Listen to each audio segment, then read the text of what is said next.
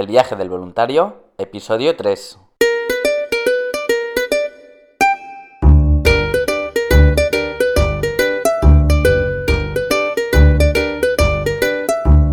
Hola, muy buenos días. Bienvenidos una semana más al podcast donde vamos a hablar sobre el turismo responsable, las experiencias de voluntariado, los tipos de programa, diferentes países y todos, todos los consejos necesarios para preparar tu viaje solidario.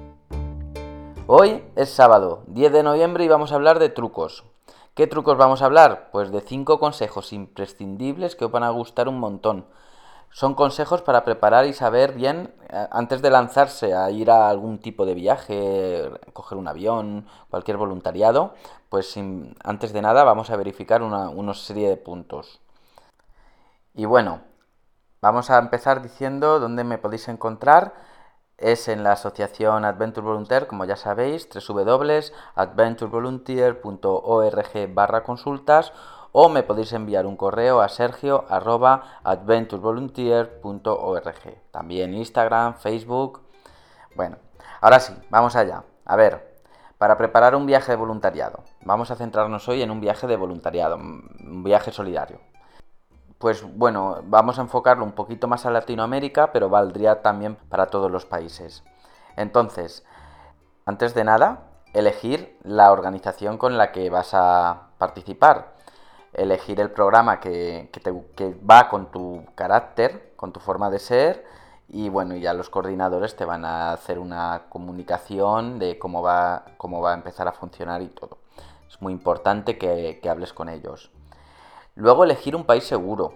¿Cómo se elige un país seguro? Pues eh, normalmente tienes que mirar en, en, en, las embajadas, seguramente te habrán llamado la atención pues algunos países, no sé, Colombia, Panamá, Cuba, Uganda, Vietnam, el que sea.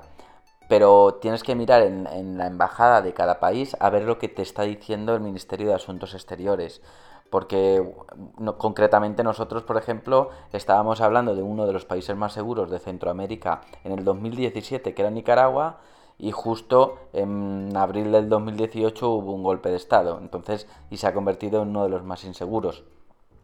Por lo tanto, es muy importante eh, verificarlo antes de salir.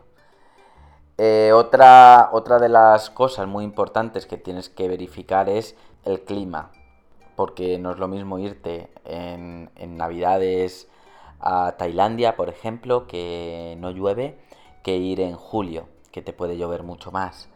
¿Qué más podríamos mirar? Bueno, a nivel de, de países, sobre todo eso, eh, verificar también las vacunas, qué vacunas son necesarias, lo que recomiendan. A veces son necesarias y a veces son recomendables.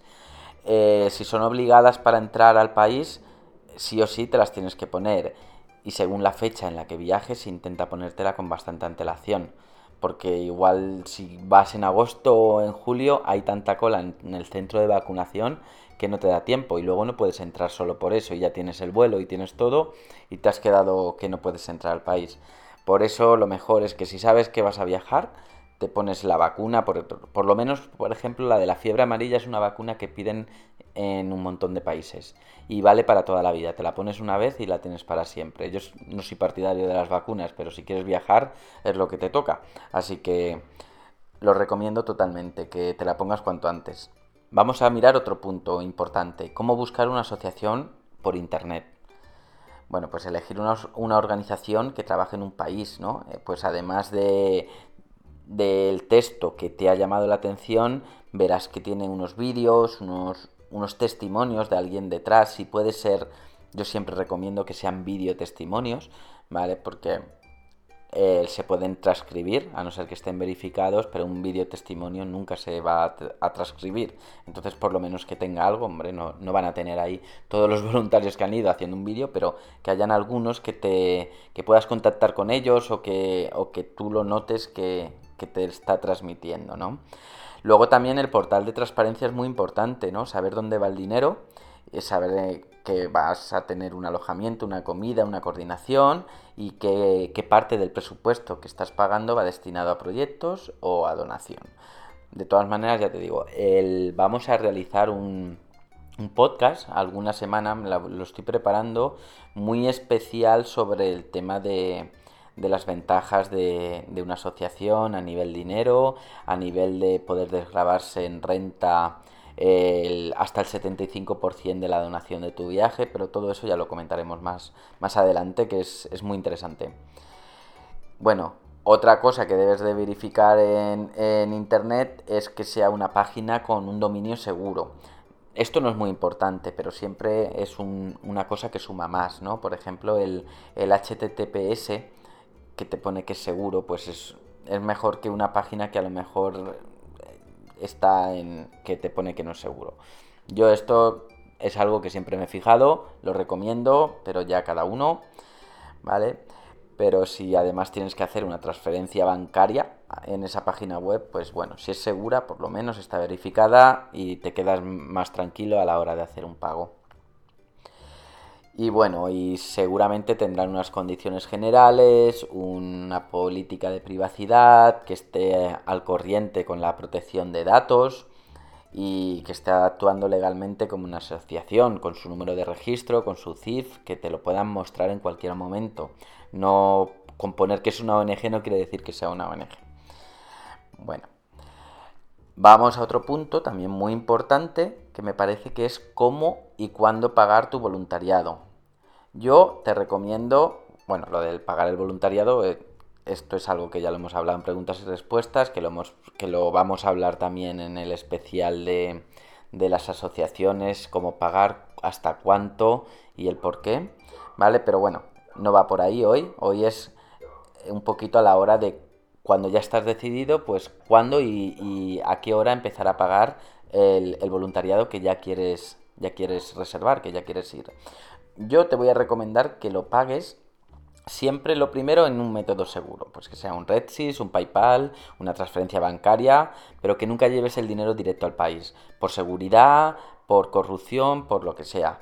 Si tienes que dárselo a la asociación contraparte por algún casual, eh, que no soy partidario, que para eso está la cooperación internacional, que se envíe desde aquí, cada asociación envía a la otra parte y, se, y es entre asociaciones, pero si lo tienes que llevar tú o enviar tú y hacer transferencias internacionales con SWIFT, BIC y banco intermediario y todo, que sea además a un banco, no les lleves nunca el dinero en metálico. Yo soy partidario de que las asociaciones trabajen con bancas responsables.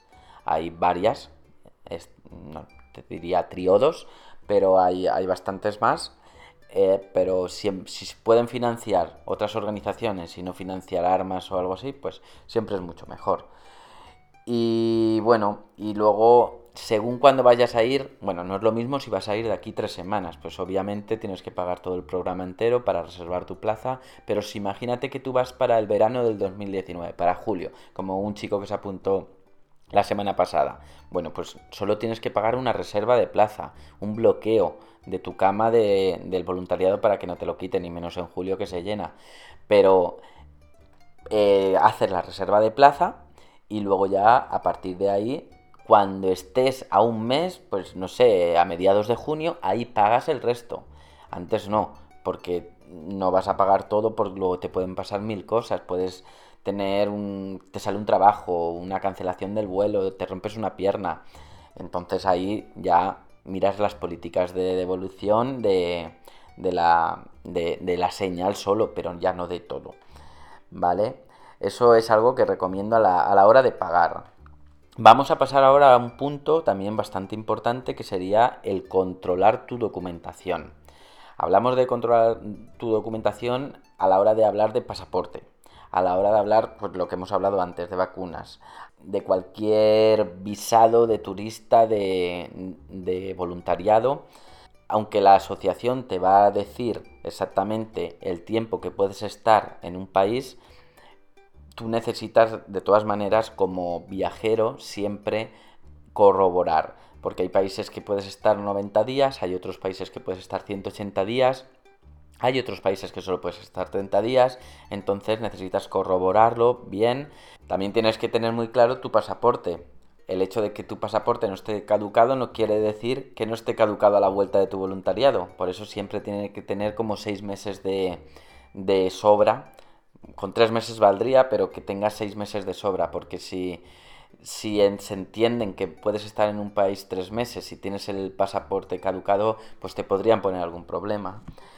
Y bueno, y también tendrías que pedir, según el tipo de programa, por ejemplo, si vas a un programa de, de orfanato en Uganda, ahí te vamos a pedir que nos des el certificado de antecedentes penales y antecedentes sexuales.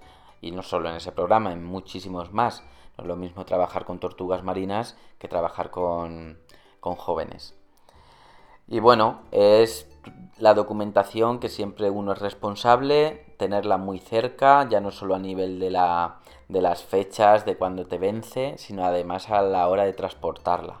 Tu, cartilla de vacunación, tu pasaporte, es algo que siempre tiene que ir contigo como si fuera el corazón, al, al otro lado del corazón, porque yo lo meto en fundas, lo meto por en riñoneras y siempre es algo que si tengo que soltar la mochila y seguir corriendo, por lo que sea, que por suerte no me ha pasado nunca, pero si tuviera que hacerlo, el pasaporte y todo se viene conmigo. Entonces es algo que siempre muy cerquita y muy, muy, y que no sea accesible a la pérdida, al robo. Y bueno, vamos a hablar de un último punto, ¿Qué meter en una maleta? Este, se, este le gusta, ¿eh? bueno, vamos a, hablar, vamos a enfocarlo un poquito a países más tirando a trópico, ¿vale? Pero, por ejemplo, siempre para un turismo solidario, un voluntariado, es recomendable que lleves unos pantalones largos y unos zapatos cerrados. Porque, porque en algunas instituciones en las que vas a ir a colaborar te van a pedir. Eh, aquí a lo mejor podrías estar en una guardería en pantalón corto, en camiseta de tirantes, pero estos países, me refiero más a, Centroamérica, pero pasa también en, el resto del mundo, pues eh, por la diferencia los niños y todos van muy uniformados. Van siempre con, camisa, con todos con zapatos y todos llevan un uniforme. En África, lo verás en Nepal, lo verás en, en Centroamérica. Y es muy, es muy interesante, ¿no? Para que no cree esa desigualdad. Y por esa regla de tres tú también tienes que dar ese ejemplo entonces es ir con una, con una camisa, la camisa del voluntario que te, que te dan en las nosotros damos una camiseta, con la misma camiseta ya vale, el tema es no ir enseñando los hombros. Y el pantalón largo sí, y zapato cerrado, no ir en chanclas o por ahí porque sea un país tropical, no, no te vas a meter a dar clases de inglés a los nenes en chanclas, pues no, pues hay que dar, hay que dar imagen, ¿verdad? ¿Qué más? El... Bueno, pues es ver que el tema de antimosquitos, todo eso, eso no vamos a decirlo que lo metas en una maleta porque todo eso yo creo que se puede comprar allí. Es un país donde hay mosquitos, donde hace calor hay mosquitos y siempre hay tiendecitas que te va a salir incluso más económico que aquí. Y claro, desconfiamos porque decimos, no, pero allí a, saber cómo serán, a saber cómo me deja la piel. Yo lo compro aquí en una farmacia. No, no pasa nada, son buenos, pasan también unas certificaciones, son buenos, así que no hay ningún problema. ¿vale? Sí que recomiendo eh, tapones de oídos, antifaz para los ojos. en, muchos de estos países no hay persianas. Entonces, aunque también todo funciona como dos horas antes, que aquí sí estamos acostumbrados a despertarnos, digo yo, a las 8, ¿vale? Otros a las 7, otros... Pero allí sería a las 6, ¿no? Si se come aquí a las 2, allí se come a las 12. Entonces, Claro, igual a las 5 de la mañana y sobre todo con el jet lag, ¿no? Eh, igual a las, a las 5 de la mañana ya estás que medio despierto porque te está entrando luz. Y si tienes unos antifaz, eh, pues, pues bueno, pues siempre te van a venir mejor. Y lo de los tapones del oído, más de lo mismo. ¿Quién te dice que no te pongan el riguitón unos de al lado con un altavoz y no puedas dormir en toda la noche. Estás a la aventura y bueno, y aunque las casas están todas verificadas, son sitios para el descanso, por lo menos de lunes a viernes, el sábado no se puede garantizar lo que pase por la calle, pero sí que son zonas que de lunes a viernes está garantizado el descanso para que uno pueda eh, cooperar en los proyectos descansado y, bien. Pero bueno, que no viene de más. Y si no para el avión, para el avión, el antifaz y los tapones, pues también te va a venir genial. Y bueno, chicos, eh, estos son una serie de consejitos que, yo os doy, ¿vale? Como siempre, eh, libremente, cada uno que los coja, los deje, que me preguntéis preguntarme más tipo de consejos, trucos, que encantadísimo de, de poder ayudaros. Y a partir de que yo conozca algún tema, si no lo investigamos juntos. Y bueno, ya está. Otro sábado. Recordaros otra vez que me podéis encontrar en la asociación Adventure Volunteer. Y bueno, para cualquier cosa. Ya sabéis que enviarme preguntas, enviarme cualquier cosa y las meteremos en la sección de preguntas y respuestas. ¿Vale? Bueno, ahora sí, voluntarios, me despido de todos, os deseo un feliz sábado, un bonito domingo y hasta la próxima semana.